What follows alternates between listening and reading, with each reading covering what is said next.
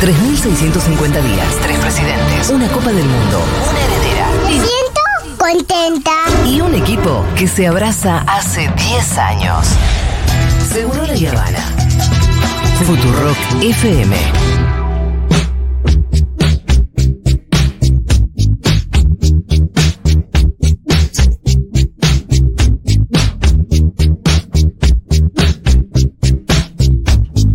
Bien, tenemos recomendaciones para el día de hoy. Claro que sí, amigues, por supuesto, porque hay cosas para ver en cine, en plataformas, no sé qué plataformas le quedan. Ustedes me dicen, Bueno. al 1140 66 000, qué estuvieron viendo últimamente, qué tienen para recomendar, qué plataformas siguen manejando, cuál dieron de baja.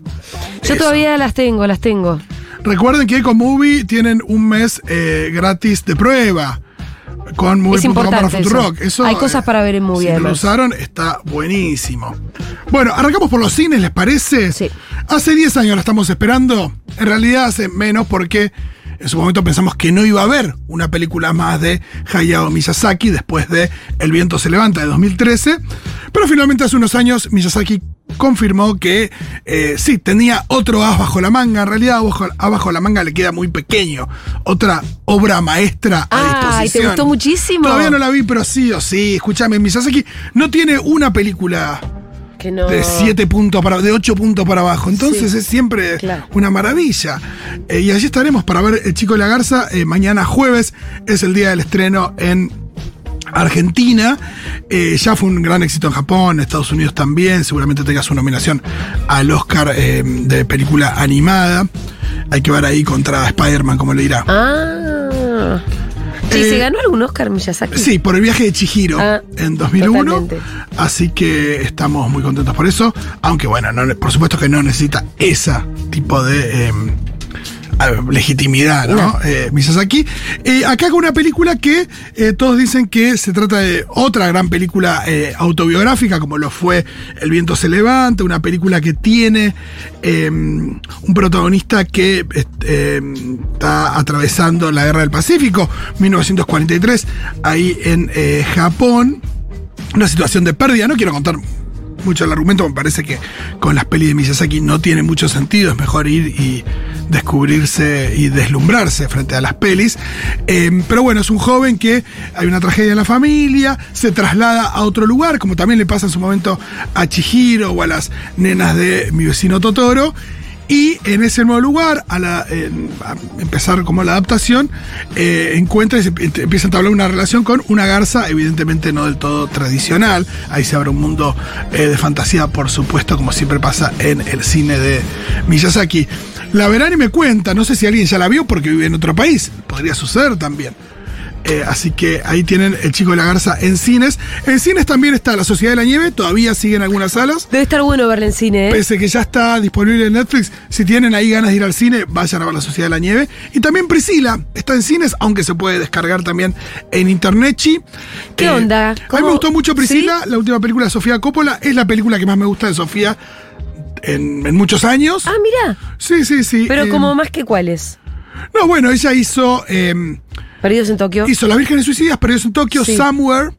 Después hizo, eh, ya no me acuerdo del orden, pero hizo Bling Ring, hizo eh, eh, The Big Wild, que es una película con Colin Farrell, Nicole Kidman. Eh, también hizo otra que se llama On the Rocks, que es Claro, yo me perdí pandemia. la mayoría. Por eso, pero te que diría que. un poco el rastro. Te diría que en, en mi ranking de Sofía Coppola la pongo eh, ahí eh, siguiéndole los pasos a Perdidos en Tokio o Las Vírgenes Suicidas. Es de las que más me gustan de ella. Eh, hay gente que no le gustó, pero a mí la verdad que me hizo acordar también bastante a Spencer, una película que me, me gustó muchísimo y quizás más todavía de mm, Pablo Larraín. Pero bueno, que cuenta la relación entre Priscilla Presley y, por supuesto, Elvis. Em, y Con Jacob Elordi haciendo de Elvis. Jake- pero bueno, Jacob Elordi haciendo de Elvis es un montón. Y también un. ¿Y él está bien? Sí, porque está en, en clave toxic. Ah, Hay una cosa de. eh, está Elvis medio Nate de euforia. Ah, no te digo ok. esos niveles de toxicidad, eh, pero sí, hay algo ahí. Y hay algo también interesante en. em, la mirada de, de- Me parece que hay algo que se puede universalizar de, de- de la peli.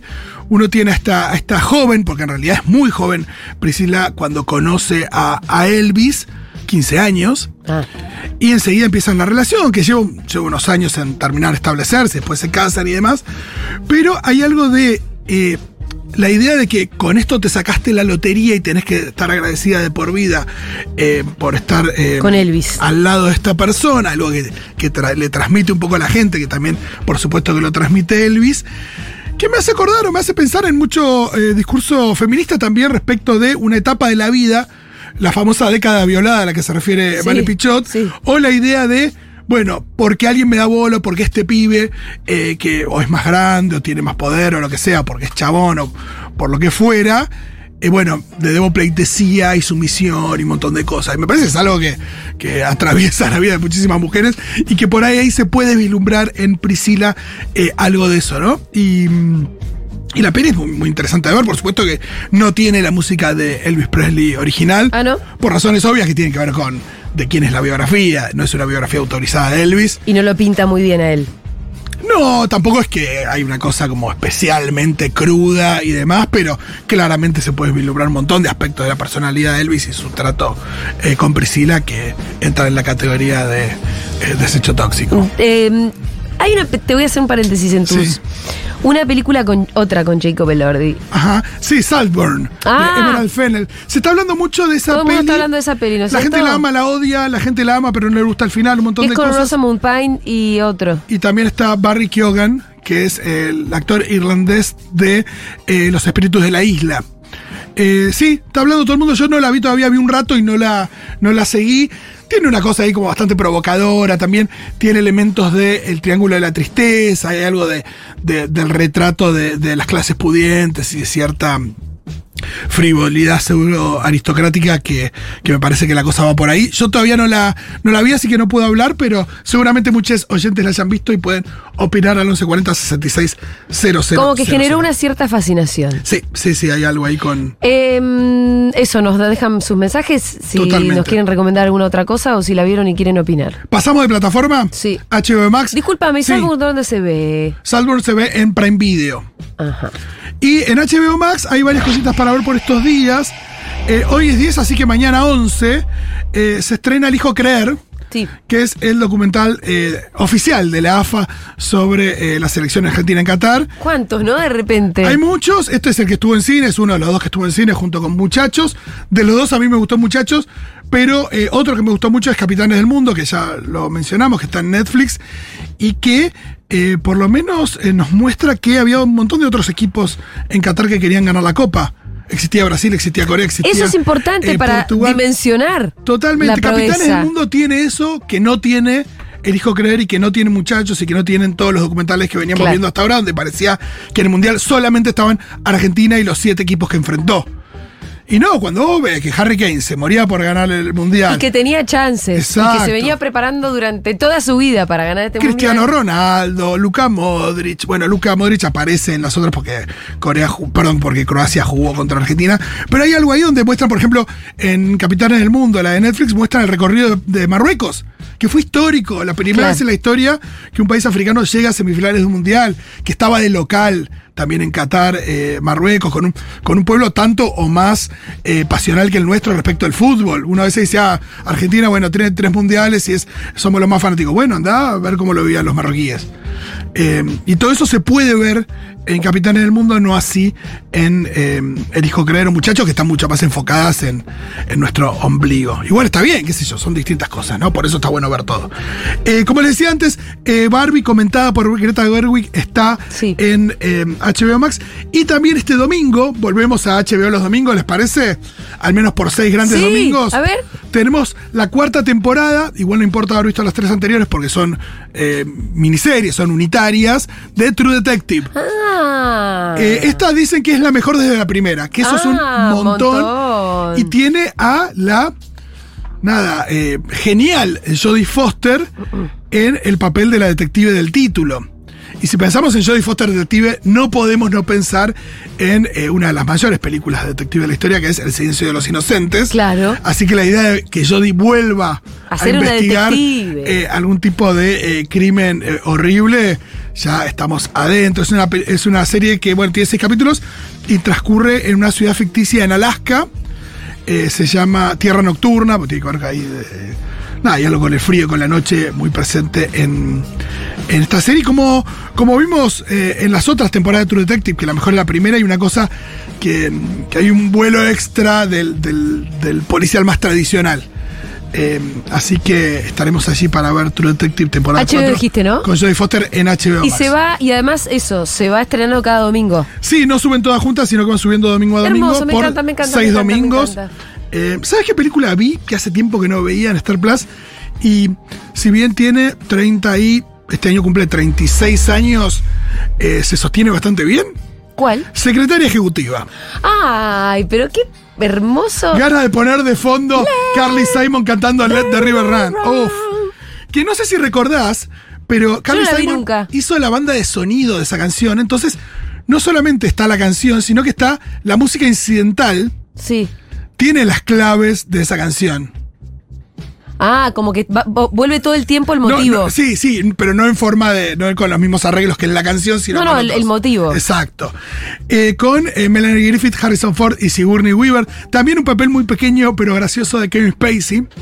Por ahí ahora no te lo acordás porque en su momento. Era un jo- joven era un jovenzuelo. También está eh, Joan Cusack, que, está muy genial, como Cynthia, la amiga de eh, Tess, que es el personaje de Melanie Griffith, que es una eh, trabajadora de, eh, en Nueva York, una trabajadora de una empresa de, de finanzas, que tiene una posibilidad a partir de una ausencia de su jefa, que es Sigourney Weaver, que es como la manda más de, de la empresa, o una de las mandamases. Eh, la jefa se, se rompe una pierna esquiando, entonces no está no va por unas semanas a, a la oficina y ella un poco que copa la parada de la jefa. Y en el camino empieza a armar un negocio enorme, se levanta Harrison Ford y eh, pasa un montón de cosas interesantes. Es una peli que tiene un gran guion, que tiene una mirada, la verdad, que, que con el tiempo no, no perdió nada en términos de, de perspectiva de género. Es una película de Mike Nichols, que es un gran director de cine, es el director de El Graduado. Eh, y la verdad que se sostiene muy bien la peli a hoy. Bien, Eh, así que búsquenla. Uy, qué bueno escuchar un poquito a Carly Simon, a ver. temas.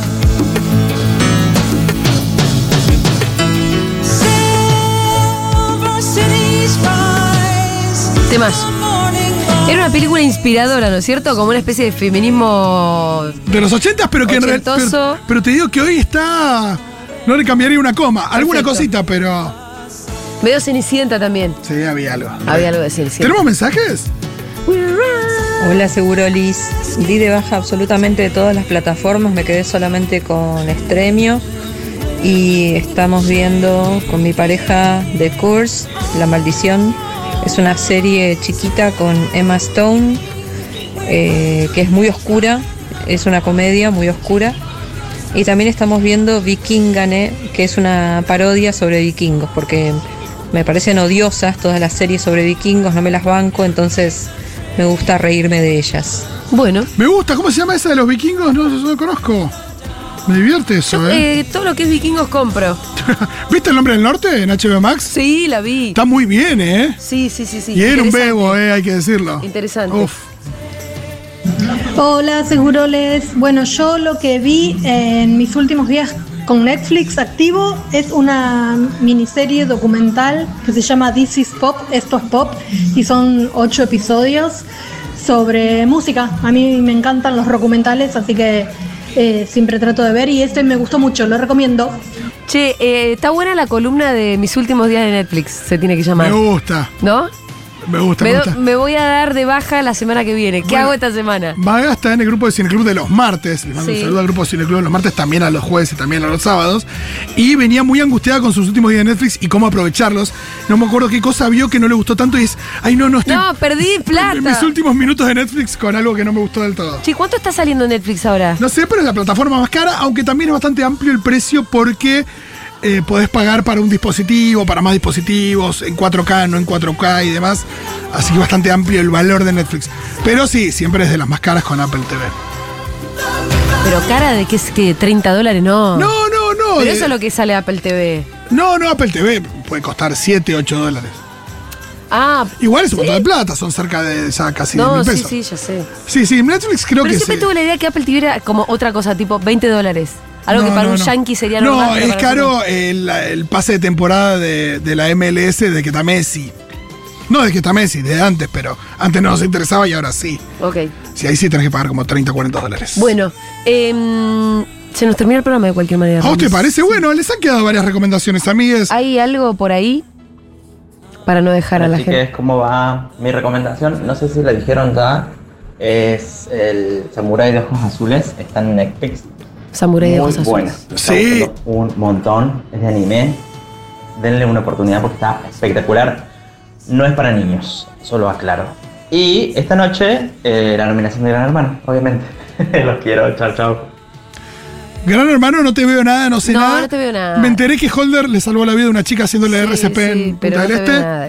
Así que mira, eh, valía la pena Holder. Si salvó una vida, escucha, vos salvaste una vida, Julieta. algo.